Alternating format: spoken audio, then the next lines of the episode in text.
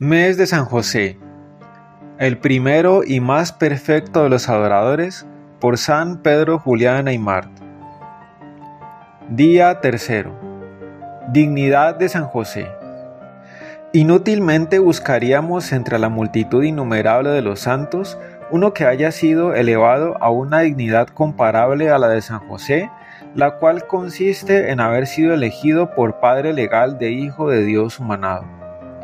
He ahí a un hombre, pues a quien va a llamar Padre el Hijo de Dios, como a tal va a servirlo y obedecerle, y a cuyos pies va a implorar con su misión filial la bendición paterna. El Padre Celestial se ha despojado, por decirlo así, de sus derechos sobre el Hijo de Dios, ha abdicado de ellos en las manos de San José, y si por acaso hubiera sido posible que el Padre terrestre mandase algo distinto de lo decretado por el Padre Celestial, a aquel y no a éste hubiera obedecido a nuestro Señor, puesto que San José había recibido de Dios la autoridad sobre Jesucristo. Entraba pues en los designios de Dios que Jesús cumpliese respecto de San José todos los deberes de un hijo sumiso. Ah, y los ángeles admiran, se asombran y no alcanzan a comprender cómo este hombre da órdenes al verbo que ellos adoran y hace con toda sencillez lo que ellos no hubieran osado jamás. El Hijo de Dios confía a su divina Madre a San José. Él será guardián y tutor de esta Virgen Inmaculada, la criatura más santa y augusta que haya podido salir jamás de las manos del Criador. Aún más, Él será su verdadero y legítimo esposo. Tendrá pleno derecho a su sumisión y a su amor, y María le honrará y lo amará con el amor de la esposa más fiel.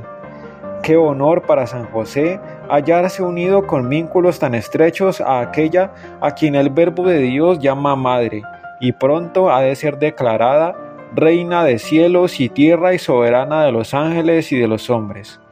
Padre de Jesús, esposo de María, tales son las dos fuentes de donde surge la grandeza incomparable de San José, grandeza que lo coloca en un rango particular superior a todas las jerarquías celestes. Él forma parte del misterio de la encarnación, hallándose muy próximo al Verbo de Dios hecho carne. Solo en el cielo comprenderemos la grandeza de San José y las dignidades con que ha sido honrado serán el objeto de nuestras eternas alegrías. Ya desde ahora en la tierra podemos prever lo que será Él en la gloria.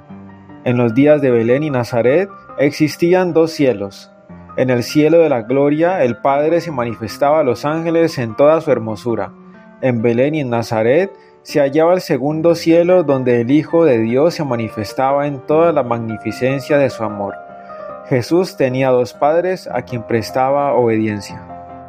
Y casi me atrevería a decir que el cielo de la tierra era preferible a la de la gloria porque en aquel el Hijo de Dios sufría por nosotros y nos manifestaba mayor amor abundando asimismo en mayores gracias, porque en él habitaba el Verbo como Dios y como hombre, y San José era el jefe de esa Trinidad terrestre, en que se hallaban reunidas todas las riquezas del paraíso. Aspiración. Dadnos hoy, oh San José, el pan supersubstancial del alma.